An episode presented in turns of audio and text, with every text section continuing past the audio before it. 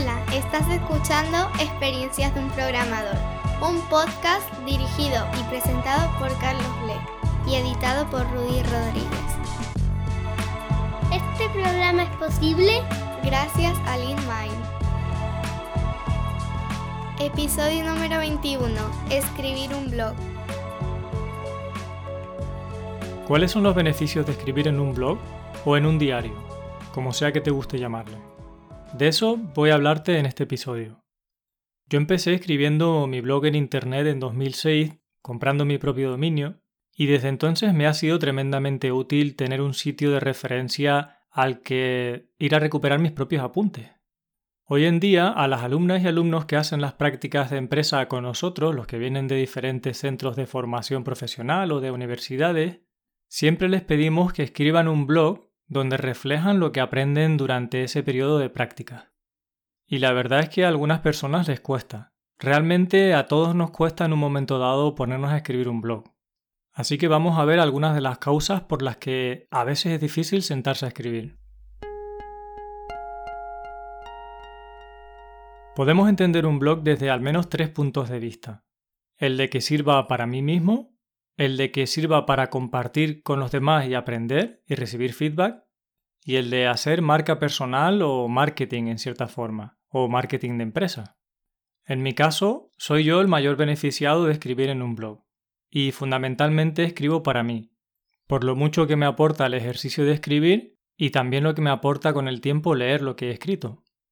Escribir es una de las mejores formas de interiorizar lo que estoy aprendiendo, cuando aprendo una lección técnica o incluso una lección sobre la vida, escribo para comprenderla mejor y para no olvidarla.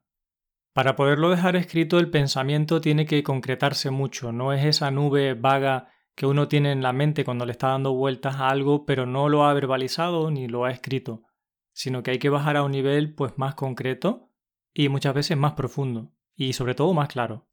A veces hasta que no escribo sobre un problema o una situación que ha ocurrido, no entiendo por completo su magnitud, todas las consecuencias y los por qué se llegó a esa situación como para aprender verdaderamente de ella. Cuando recurro a material formativo como libros o podcasts, una de las mejores formas de interiorizar esa información es escribir sobre ella, hacer unos pequeños resúmenes donde resalto la información que me parece más relevante o que me gustaría recordar en el futuro. Porque como son mis propios apuntes, es más probable que cuando recurra a ellos en el futuro entienda mucho mejor el contenido del libro, sea más capaz de tirar del hilo porque fueron unos apuntes que los escribí yo. Sucede lo mismo con cualquier material como una charla que vea por internet o en directo, o un taller o cualquier actividad en la que yo necesite interiorizar y retener una información o unos conocimientos. Muchas veces he buscado en Google en mi propio blog y me ha ahorrado mucho tiempo recuperando apuntes o problemas que ya había resuelto en el pasado y no he tenido que volver a resolver y esto produce una gran satisfacción. Por otro lado, es bonito viajar en el tiempo y ver lo que escribía hace 15 años. Eso me transmite una cierta sensación de satisfacción y de progresión en mi carrera profesional. La verdad es que me da pena no haber escrito más en mi blog, sobre todo cada vez que he ido a un evento, a un congreso, que han sido muchos en los últimos 15 años, y haber escrito a qué personas conocí allí, qué cosas aprendí de ellos, qué hicimos en esos eventos, porque ahora he hecho la vista atrás y me gustaría tener esa información. Ya más de una vez la he echado de menos el decir, oye, esta técnica, por ejemplo, sé que me la enseñó alguien, pero no recuerdo quién es. Me hubiera gustado mucho escribir sobre ello. Por eso animo a todo el mundo a que cada vez que van a un evento que consideran relevante, que quieren recordar, pues que escriban sobre ello con detalle.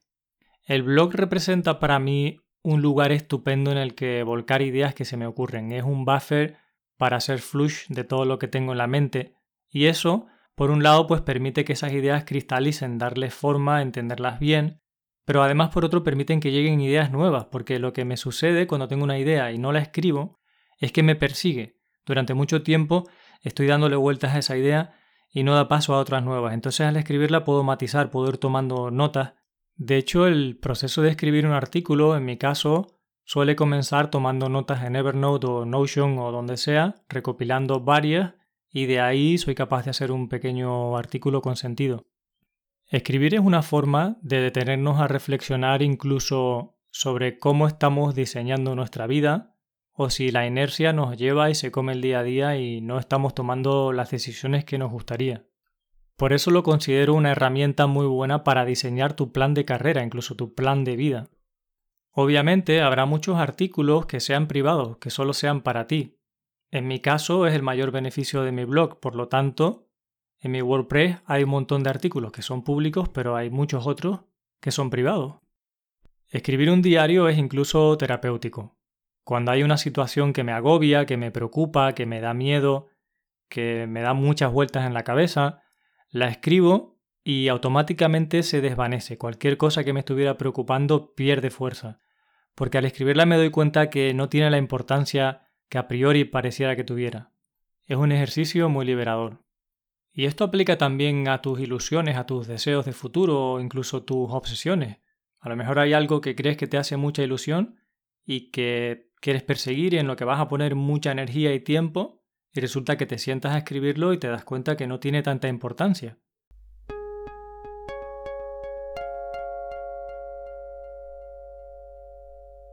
A continuación paso a contarte la perspectiva del blog como un lugar para exponerte, compartir en comunidad y aprender recibiendo feedback.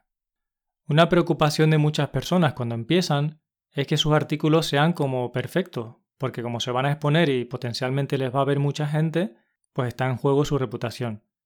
Y es comprensible, pero la realidad es que nada es perfecto ni nadie es perfecto, con lo cual al final la perfección acaba siendo enemiga de nuestra capacidad de publicación. A lo mejor por querer dejar un artículo pues muy pulido, resulta que escribo una vez al año y podría escribir todos los días o todas las semanas.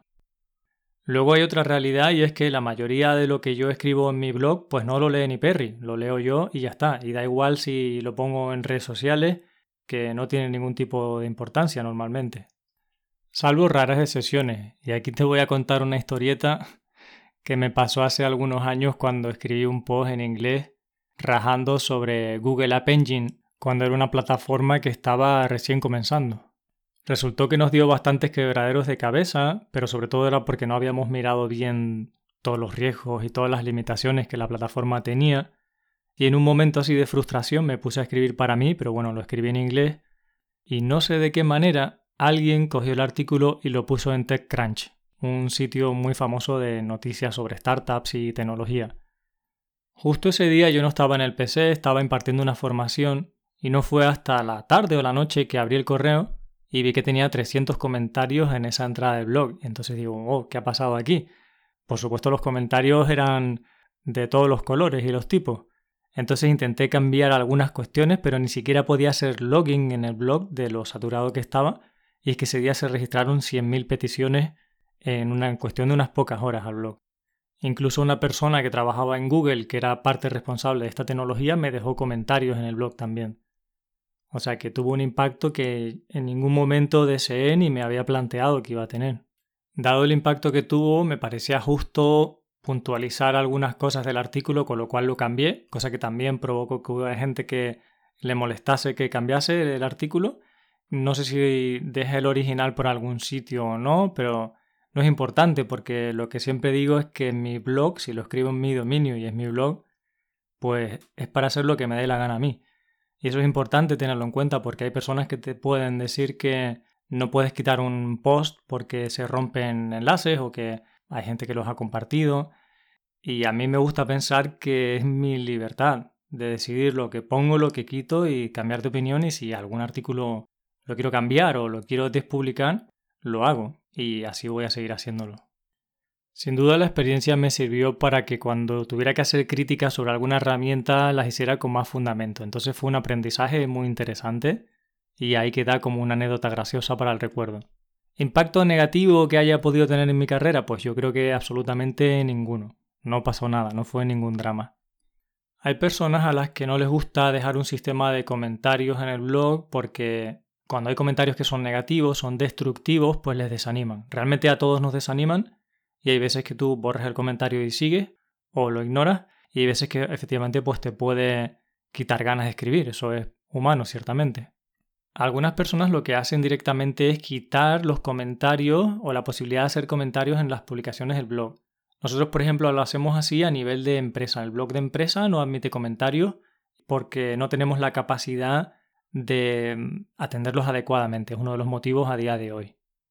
Un paso más allá, si vas a escribir con idea de compartir, pero no te hace ilusión que tu nombre aparezca por ahí o te, te preocupa tu repercusión con tu parte personal, digamos, puedes escribir con un seudónimo. Hay personas que llevan su blog o toda su web con un seudónimo y son desconocidas, o incluso escriben libros completos, o van a conciertos como Buckethead, que es un guitarrista que a mí me gusta, que toca con un cubo blanco en la cabeza, nadie sabe cómo es, o lo sabrá su madre. Así que el tema de la identidad y de que las críticas a lo personal tampoco tienen por qué ser un freno a que escribas, compartas y consigas muchísimos de los beneficios del blog sin tener que exponerte de una forma que te resulte incómoda. Cualquier problema que hayas solucionado puede ser de interés y de utilidad para otras personas, aunque yo no publicaría esperando un reconocimiento, simplemente lo compartes sin esperar nada a cambio es la forma de que no se te generen unas expectativas que no se vayan a cumplir. Dar las gracias por escrito es un gesto muy bonito. Si hay alguna persona que se toma el tiempo de sentarte contigo y ayudarte a resolver un problema o explicarte algo que no sabes, pues indagar sobre ello en un artículo y después darle las gracias enlazando a su web o al sitio que sea para que quede visible, pues es un gesto muy bonito de agradecimiento que también en cierta forma va a darle visibilidad a esa persona y pues es beneficioso para ella. Otra creencia común es pensar que solo puedes escribir de un tema cuando lo dominas perfectamente lo tienes muy claro. Y en mi experiencia esto no es así. Porque las veces que he publicado artículos sobre temas en los que yo estaba investigando o que no tenía muy claro, y ha habido amigas y amigos que me han dejado comentarios y me han dicho, oye, igual esto no es exactamente así, yo, yo tengo otra opinión. Pues esto me ha ayudado a aprender sobre el asunto, a darme cuenta de que a lo mejor estaba en lo incorrecto. Incluso si me han puesto un link con más información, pues me he nutrido de esa aportación. En definitiva, la idea es que no necesito el permiso de nadie para publicar en mi blog porque cuando alguien lo lea y entienda lo que quiera que entienda, será su responsabilidad o su problema, no el mío. Lo único que yo puedo hacer es escribir con mi mejor intención, pero el resto está fuera de mi control.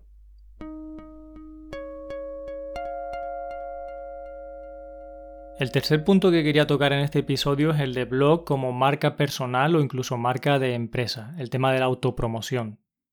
Escribir un blog me ayudó a encontrar trabajo en el extranjero y es una de las mejores formas que tenemos de hacer marketing a nivel de empresa, a través de la publicación de contenidos de calidad con constancia.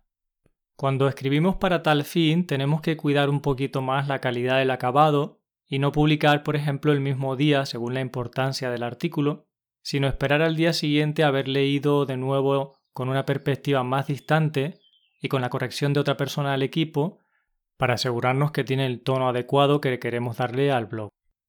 Hay que cuidar que el aspecto sea accesible, que los colores permitan una lectura fácil y respetemos las normas de accesibilidad. Eso siempre que hagamos una web que queremos que sea accesible a todo el mundo, obviamente. Entonces, por ejemplo, si ponemos snippet de código fuente, pues no deberían ser imágenes, debería ser texto para que un lector de pantalla lo pueda leer. Muchos de los artículos que publicamos en el blog de LeanMind siguen una publicación en dos fases. Primero se publican en una plataforma interna que solo es visible a los miembros de la empresa, donde se puede recibir feedback y se puede pulir el artículo. Después, si vemos que algunos de esos artículos tiene sentido que sean públicos, se convierten al blog público. Si estamos publicando con esta misión de hacer marketing de calidad, que para mí consiste en publicar cosas que la gente quiere leer realmente, es muy relevante enriquecer el sistema con la posibilidad de suscripción para que aquellas personas que quieran enterarse de nuevas publicaciones pues les llegue por email, por ejemplo. Antiguamente usábamos programas que se suscribían al feed XML, RSS o Atom de los sitios y ahí nos manteníamos al día, pero eso desapareció por completo. Finalmente me gustaría destacar la idea de que aunque publiques para hacer una marca personal o empresarial, lo que escribes no eres tú, tu trabajo no es tu persona, por lo cual no deberías tomarte personalmente cualquier feedback que recibas, porque una cosa es lo que haces y otra cosa es lo que tú eres. Para sentirnos con la fuerza de estar produciendo material con continuidad, es importante separar lo que hacemos de lo que somos para no tomarnos las cosas personalmente y recordar que si alguien tiene un problema, esa es la persona que juzga.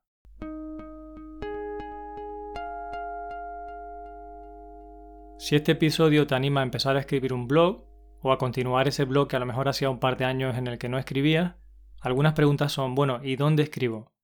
Pues la respuesta mía es donde te sea más rápido y más fácil para empezar. Si vas a crear tu propio motor de blog programando tú, pues a lo mejor el próximo artículo será en el año que viene. Y eso no es lo que queremos. Puedes hacerlo en paralelo. Si quieres programar un motor de blogging, pues genial. Pero no dejes de escribir. Utiliza eh, medium.com, wordpress.com, LinkedIn, cualquier sitio donde puedas empezar a escribir o incluso de forma privada en documentos que solamente tienes acceso tú. Lo importante es empezar a escribir. Ahora bien, cuando ya lleves un tiempo, cada sitio en el que publicas tiene sus pros y sus contras. Yo particularmente estoy contento de haber tenido mi propio dominio y mi sitio desde que empecé, porque toda la información está ahí y puedo acceder a ella en cualquier momento. De hecho, algunos artículos que he publicado en otros blogs de fuera, pues los he perdido con el tiempo. Y ese es uno de los problemas que tiene que vayas a medium.com o sitios de este tipo.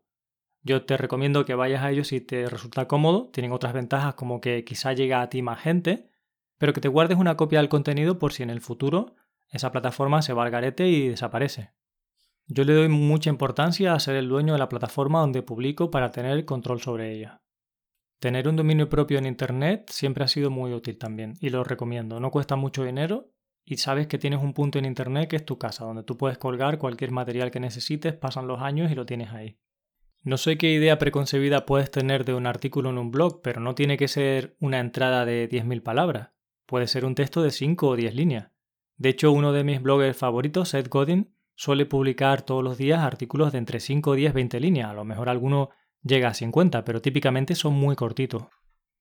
Empieza poquito a poco, empieza escribiendo y después te planteas si quieres que algunos de los artículos te sirvan para marca personal, sean públicos o no. Siempre tienes tiempo de decidir esas cosas. Ten en cuenta que podrás hacer tantos cambios como quieras, si hay algo escrito. Sobre lo que no está escrito no puedes cambiar nada. Y hasta aquí este episodio sobre por qué escribir un blog, que me gustaría que te animase a escribirlo y que si lo haces nos dejes un comentario en la entrada del episodio con la URL de tu blog si te apetece compartirla o simplemente diciéndonos que estás escribiendo o que has retomado tu blog después de mucho tiempo. Te invito también a que dejes una review en tu plataforma de podcast favorita y a que te suscribas a mi newsletter de carlosble.com y al de linmine.es que encontrarás también en las notas del episodio. Cerramos con el gran regalo que nos han hecho las personas que comparten su experiencia con nosotros sobre lo que para ellas representa escribir un blog. Muchísimas gracias a ti que estás escuchando y a todas las personas que han contribuido a hacer posible este episodio. Hablamos en el próximo.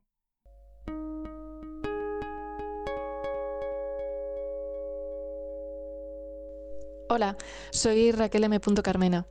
Por mi parte estuve un tiempo en que no me decidía por comenzar un blog porque pensaba que los artículos se podían quedar obsoletos, tanto si eran muy técnicos como si eran de temas más subjetivos, porque al final vamos evolucionando y no quería quedarme atada a, determinadas opiniones por haberlas escrito.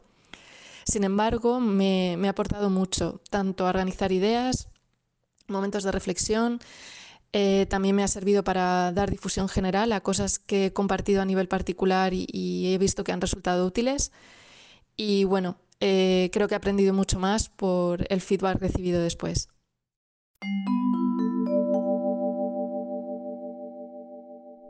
Hola Carlos, enhorabuena por los podcasts.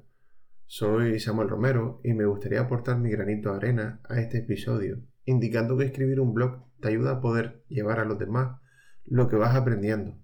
Y si eres capaz de que tus lectores aprendan de lo que escribes, significa que has interiorizado bien esos conocimientos.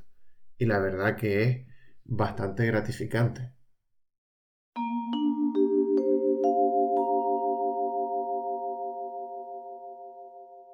Muy buenas, mi nombre es Jorge y quería hablarles sobre qué me ha aportado ¿no? escribir un blog. Y espero que sirva. Hay dos puntos de vista sobre los que yo enfoco el tema de escribir un blog, ¿no? El primero es, evidentemente, compartir con la comunidad. Eh, cuando uno escribe un libro, da una presentación, escribe un blog post, eh, una de las cosas que está haciendo es aportar su conocimiento, sus experiencias a la comunidad con, con, la voluntad, ¿no? Con la buena voluntad de que le sirva a alguien y la aporte en su día a día. El otro punto de vista, y con el que quiero que mm, os quedéis y reflexionáis más sobre eso, es, igual que la redundancia, reflexión interna, ¿no? Escribir, y ya no escribir un blog, simplemente escribir, a mí personalmente me ayuda mucho a reflexionar sobre mis ideas, reflexionar sobre ese proyecto que quiero lanzar o que quiero proponerle a mi equipo, esa nueva forma de trabajo que quiero proponer o ese feedback que quiero darle a, un compañero de trabajo o, cómo pedir feedback a mi manager o cómo solucionar cierto problema que tenemos. Es decir, antes de tener esa conversación, antes de presentar en esa conferencia, si escribimos las cosas, yo creo que nos ayuda mucho a entender la profundidad con la que conocemos el tema que queremos hablar. Nos ayuda a reflexionar y de nuevo a comprender cuánto sabemos de lo que queremos hablar, cuánto hemos pensado de ese proyecto que queremos lanzar. Entonces, reflexión interna yo creo que para mí es una parte fundamental del tema de escribir. Yo el año, el año pasado, sobre todo escribí en este sentido, ¿no? Documentos internos de trabajo, documentos de, de feedback o de performance review que me ayudaban simplemente a entender cómo enfocar, cómo tener una conversación con una persona. Y lo recomiendo totalmente. Para mí es una de las cosas que más me aporta de poder escribir. Reflexionar sobre nuestras ideas. Y dicho lo cual, esto lo he escrito antes, para poder pensar un poco que les contaba. Espero que os Un saludo.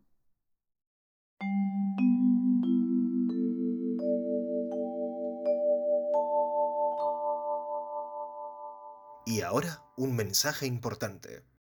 Trabajar en el sector TIC es como haber ganado la lotería. Hago lo que me encanta y además me pagan por ello. Cuando pienso en la suerte que tengo me doy cuenta de que hay otros que no tienen tanta y me pregunto cómo puedo contribuir para que les vaya mejor. Una opción fácil es donar a alguna causa a través de alguna organización, pero a veces uno piensa, ¿cuánto de mi dinero irá realmente a esa causa? ¿Para qué sirve mi dinero? Hace unos años una buena amiga me dio a conocer un libro que se llama Doing Good Better, Effective Altruism, del autor William McCaskill, un investigador de la Universidad de Cambridge en Reino Unido. McCaskill es uno de los creadores de este movimiento altruismo efectivo, al cual se ha apuntado el mismísimo Peter Singer, uno de los grandes filósofos de nuestro tiempo. El libro me fascinó y después el newsletter de la plataforma me encantó. He decidido invertir una parte de mis ingresos a través de la plataforma EA, ya que ellos me permiten elegir los asuntos con los que me siento más motivado a contribuir y ellos se encargan de gestionarlo de la manera que tiene mayor impacto. Te dejo los enlaces con información en las notas del episodio por si tú también te animas a contribuir. Muy buenas, soy Quique Fernández, Ceca Gráfico, en Twitter y quería comentaros sobre los blogs que me parece una herramienta súper interesante para profundizar en los temas, porque cuando se lo tienes que explicar a otra persona, pues tienes que seguir investigando, probarlo bien, no, no quieres explicarlo de cualquier manera. Y algo que decidí hace tiempo, que aunque ya no escribo tanto como me gustaría, porque ya llevo muchos años escribiendo en blogs, eh, decidí escribir algunos posts en castellano y otros en inglés. Y no hablo de traducirlos, sino hay algunos posts que directamente los pienso en inglés, sobre todo en mi caso los escribo en Medium, aunque también en mi blog o en LinkedIn. Entonces esos posts que pienso en inglés me ayudan a practicar em, sobre el idioma, ¿no? que es algo que tenemos que tener muy en cuenta los desarrolladores, es un idioma que hemos de manejar con fluidez y os recomendaría eso, que no simplemente os traduzcáis a otros idiomas, sino que si podéis directamente escribir algunos posts en ese otro idioma secundario que queráis practicar, os puede resultar súper, súper interesante.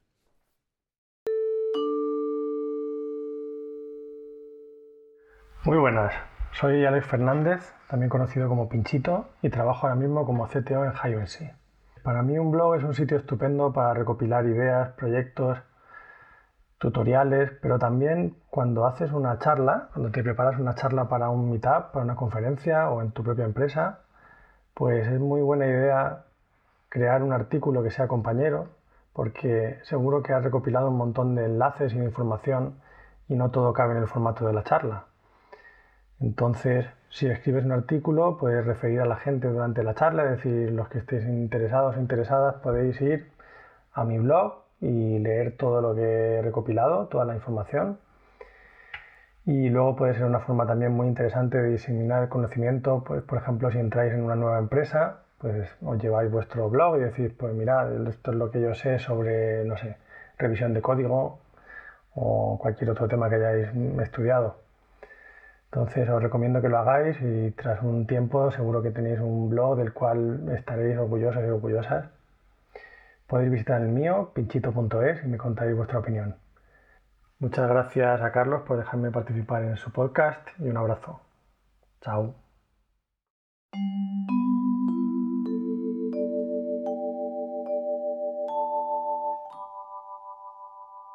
He estado reflexionando sobre la historia de mi blog y he recordado que lo inicié por miedo.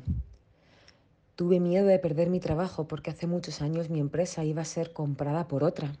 Entonces quise que mis experiencias y conocimiento fuera público, quería que las personas supieran quién era yo, el valor que podía aportar y tenía la esperanza de que eso me ayudara a encontrar trabajo con más facilidad. A lo largo de estos años he disfrutado mucho compartiendo mis experiencias, mis resultados, mis conferencias, lo que ponía en práctica en el día a día. Y tengo que reconocer que me ha permitido ganar credibilidad y ser conocida como persona y como profesional. Es cierto que a veces me cuesta mantener la frecuencia que me, que me encantaría para que el blog tuviera un contenido más fresco y más al día. Y sin embargo, aunque a veces no puedo mantenerla, tengo súper claro que siempre voy a seguir compartiendo. Seguiré escribiendo sobre gestión de producto efectiva, seguiré escribiendo sobre las metodologías ágiles, Lean, y desarrollando equipos de alto rendimiento.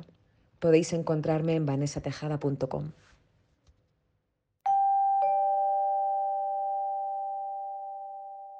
Hola Carlos, para lo que no me conozcáis, mi nombre es Kini y llevo más de una década metido en el mundo del desarrollo de, de, software. Desde el principio siempre tuve claro la importancia de compartir con la comunidad y siempre de alguna forma u otra he ido creando material con artículos, eh, charlas o talleres. Igual que otros me ayudan a mí invirtiendo su tiempo en eso, yo también quería aportar mi granito de arena al, mundillo. Y para mí esto no va de buscar eh, seguidores o reconocimiento, sino que es para mí es muy importante que hagas lo que te gusta y que lo compartas de la forma que realmente más te apetezca. Si no, será muy difícil mantener la constancia. Yo no soy precisamente un buen ejemplo de encontrar un ritmo sostenible, pero a nivel de contenido, por ejemplo, sí que me he ido reinventando y he ido cambiando pues según los temas que me apetecían. De alguna forma u otra, al final acaba recompensando.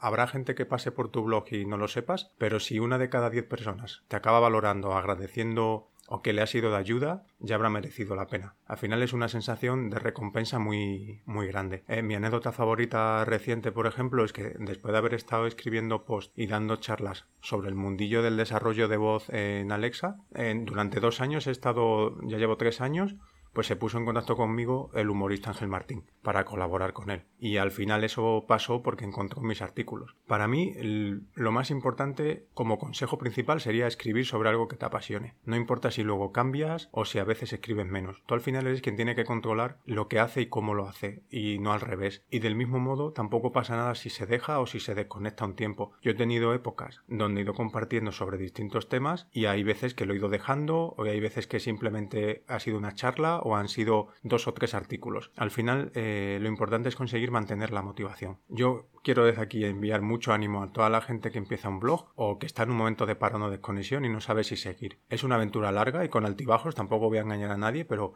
desde mi punto de vista merece la pena. Hola, mi nombre es Ted Stressenreuter y soy programador de Estados Unidos eh, llevo 30 años programando y últimamente soy el CTO de Secret Source aquí en Las Palmas de Gran Canaria. Eh, en Secret Source tenemos nosotros una especie de escalera, le llamamos, eh, que nos ayuda a evaluar el nivel de cada programador. La escalera tiene cinco áreas. una de ellas es la comunicación. Y bajo la comunicación tenemos varios ejemplos de lo que consideramos eh, comportamientos o muestras de eh, los distintos niveles de programadores.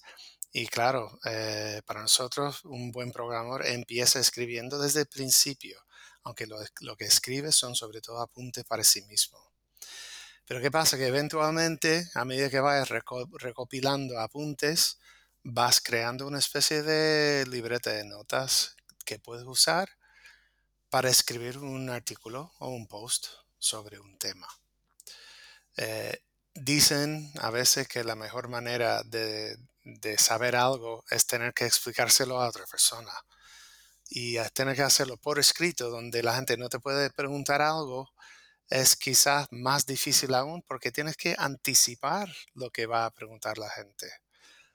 Y de esta manera creo que escribir y escribir regularmente sobre cualquier tema que puede ser tecnológico, puede ser un how-to, eh, puede ser simplemente reflexiones sobre la experiencia de ser programador, lo que sea. Eh, creo que eso conviene eh, a todo el mundo y te ayuda a ser mejor programador porque te ayuda a la hora de comunicarte yo podría hablar mm, horas y horas sobre el tema, así, pero Carlos me pidió que fuera breve, así que nada, con eso ya corto. Muchas gracias.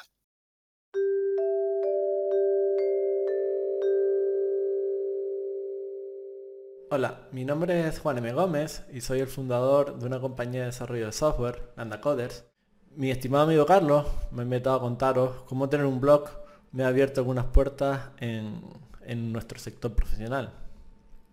Allá por el 2011 monté el primer blog en español, se llamaba Cuaderno de Ingeniería y era básicamente eso, un cuaderno en el que escribía las cosas con las que me divertía por entonces.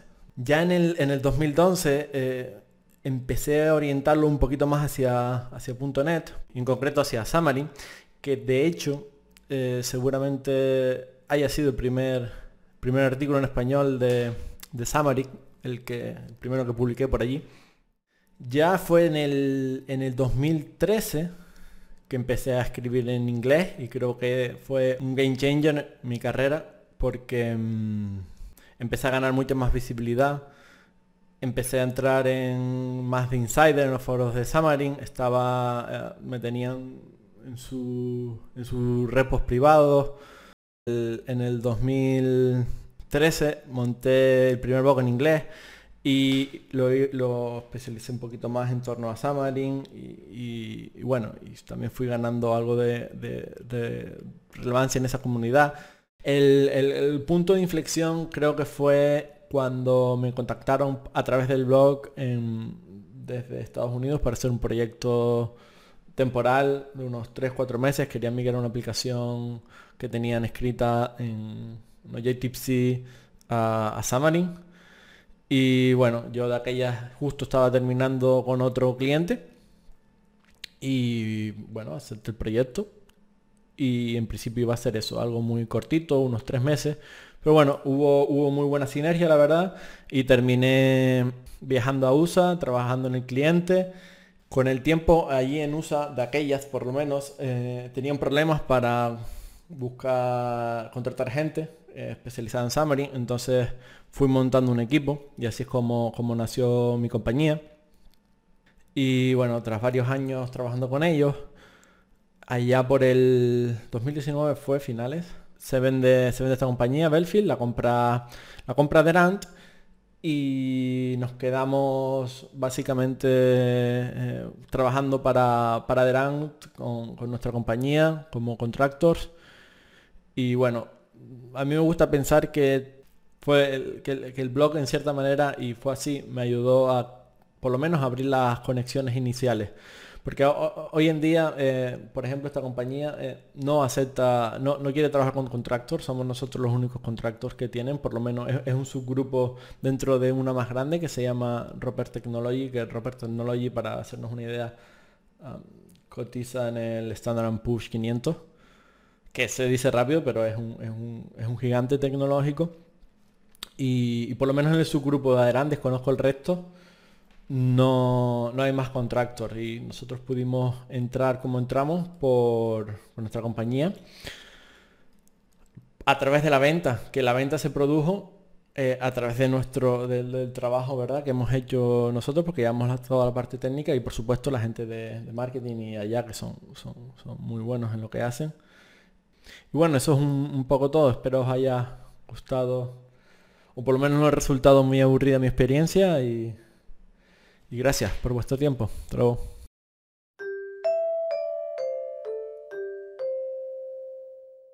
Hola, soy Miriam Carrascal. Quería compartiros en este podcast mi experiencia escribiendo un blog.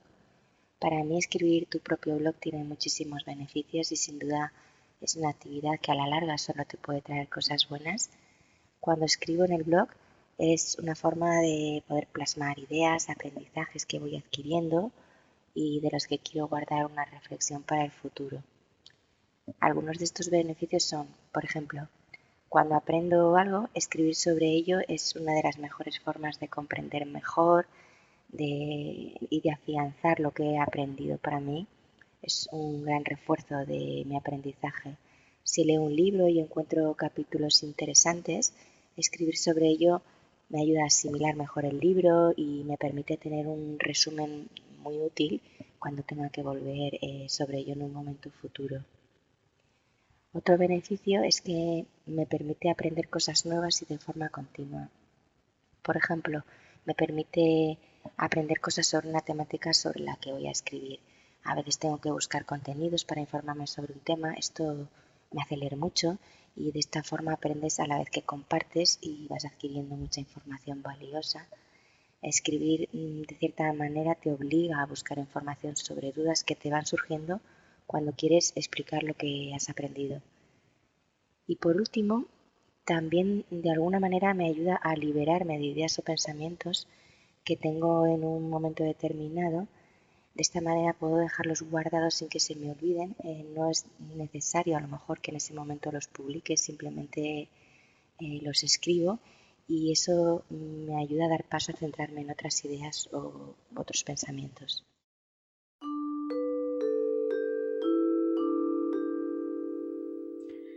Bueno, soy Edu Ferro y tengo un blog que es de www.eferro.net y en realidad el empezar a escribir ese blog pues vino un poco al principio simplemente por tener un sitio donde poner mis, mis movidas, o sea, todo lo que se me pasaba por la cabeza. Pero sí que es verdad que a partir de cierto momento empecé a intentarlo usar para intentar plasmar algunas cosas que iba aprendiendo y ver si eso le podía aportar, aportar a alguien. A partir de cierto momento, la verdad que tendría que mirar fechas, también decidí escribirlo en inglés como una forma de forzarme a escribir en inglés. O sea, básicamente ver a ver si me daba suficiente vergüenza para ir eh, mejorando el cómo, cómo escribía.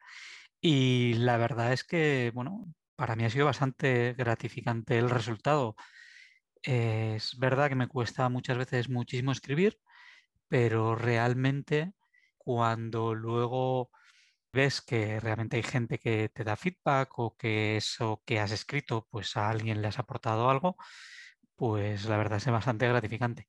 Incluso muchas veces lo que me he hecho es referenciar, o sea, buscar cosas que había escrito un poco a modo de, bueno, ¿cómo pensaba yo acerca de esto hace un par de años?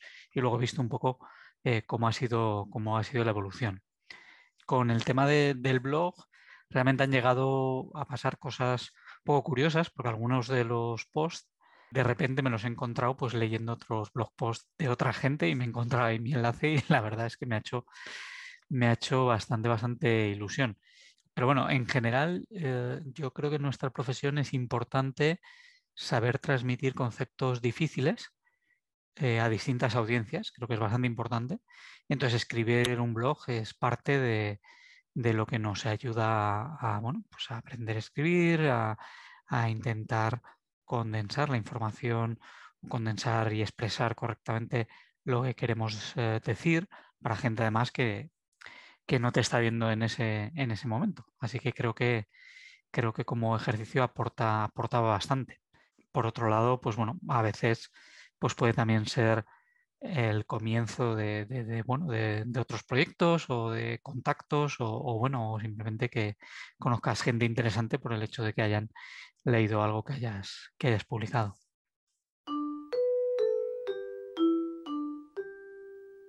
Buenas, mi nombre es Airán y una de las ventajas que veo a la hora de tener un blog personal es que no dependes tanto de tu memoria para recordar qué tecnología has utilizado, cómo se despliega un proyecto, cómo resolviste en el pasado un problema concreto y cosas así que si no te las anotases tendrías como que empezar de cero o tirar mucho de recuerdos vagos que te puedan sonar.